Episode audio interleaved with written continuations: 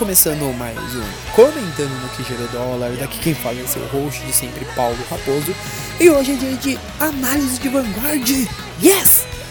Hoje eu vou falar aí do episódio 47, que é o episódio que saiu ontem. Eu tô gravando isso também no dia 31.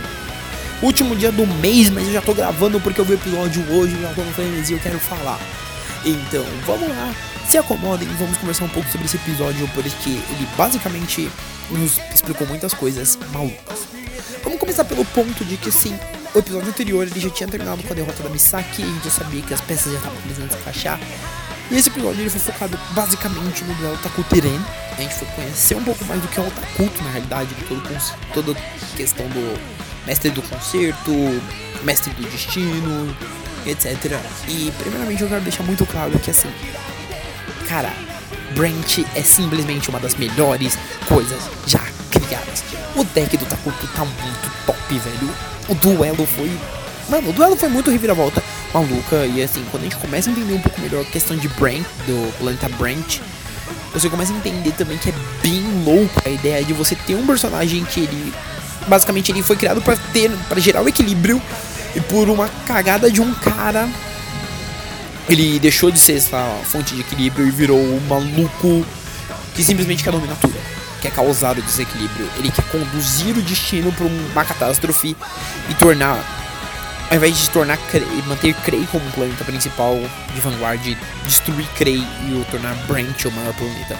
Então isso é bem interessante em primeiro momento, é bem legal, porque em episódios anteriores a gente já tinha conhecido um pouco o passado do Takuto, entendido que a família do Takuto é uma família que é voltada realmente para proteger essa ligação, esse equilíbrio entre a Terra e Krei.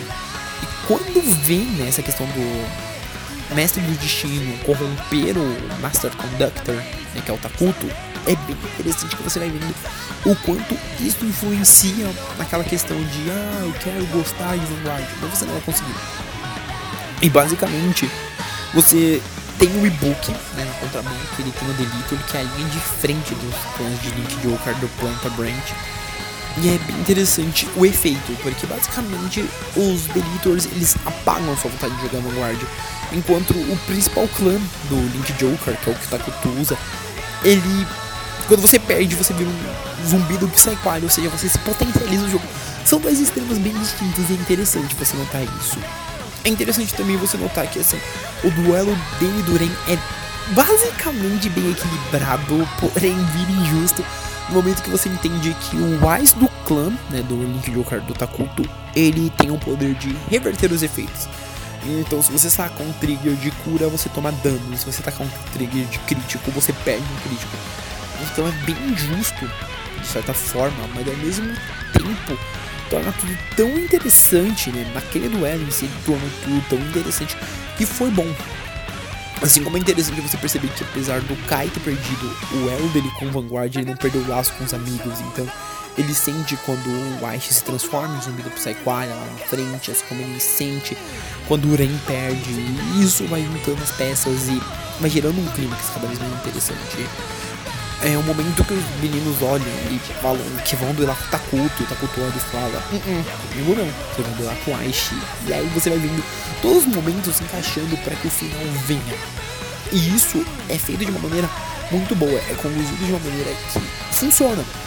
Entendeu? Até aqui o roteiro ele tá funcionando muito bem para levar até onde ele quer levar. Né? Então vale-se esse destaque muito de que você tá tendo uma apresentação boa de personagens, você tá tendo duelos que estão realmente interessantes. Eles conseguem ser acirrados, mesmo sendo duelos bem rápidos. Porque quem jogou Vanguard já sabe disso. Né? Tomar 6 de dano no Vanguard é realmente a coisa mais difícil do mundo. E se você não tomar cuidado, um negócio você não leve menos de 2, 3 turnos. E isso que é legal, isso que tá sendo bem feito e bem apresentado. Mas em contrapartida, o final foi o final mais climático da história, né, no final do episódio. Porque no final do episódio que o Book aparece, a gente já tem uma noção de que agora o bicho vai pegar.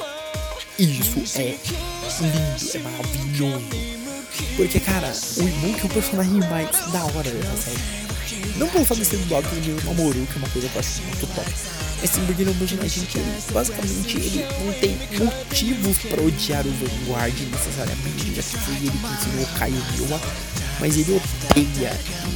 Isso é legal, porque ele é um personagem que ele odeia, mas ele, ele odeia como ferramenta para fazer as pessoas sofrerem e é muito interessante. É tipo você perder no seu jogo favorito e tipo isso te tornar um merda. Entendeu? É um negócio que eu acho interessante, acho que funciona. Então basicamente é uma coisa que com o tempo se afina e se torna cada vez melhor. Então um ponto onde você olha e fala, mano, tá aí a potencial. Então, assim, esse episódio ele serviu muito para você entender que, que no próximo a gente terá Inferno Rush versus Punk.